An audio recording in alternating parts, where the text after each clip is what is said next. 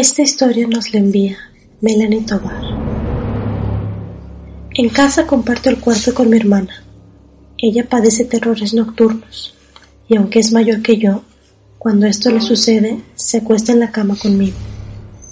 En una ocasión, me desperté de la nada y cuando giré mi cuerpo para reacomodarme y volver a dormir, me di cuenta de que mi hermana estaba despierta.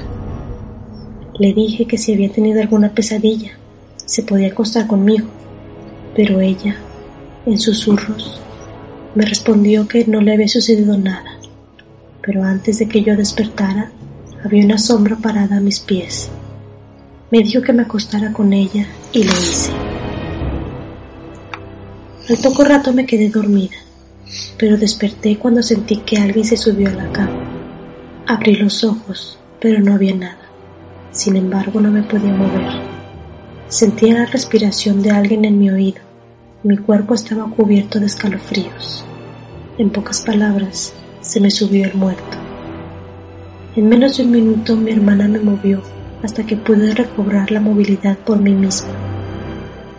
Le dije lo que había pasado y dijo que tal vez había sido lo que ella había visto a mis pies esa madrugada. Sin embargo, yo pienso que lo que me sucedió fue culpa de ella quien es a la que siempre persiguen en pesadillas. Después de esa ocasión, no he vuelto a sentir a ese muerto, pero por las noches, tanto mi hermana como yo continuamos viendo una sombra de una mujer con vestido que está parada a mis pies.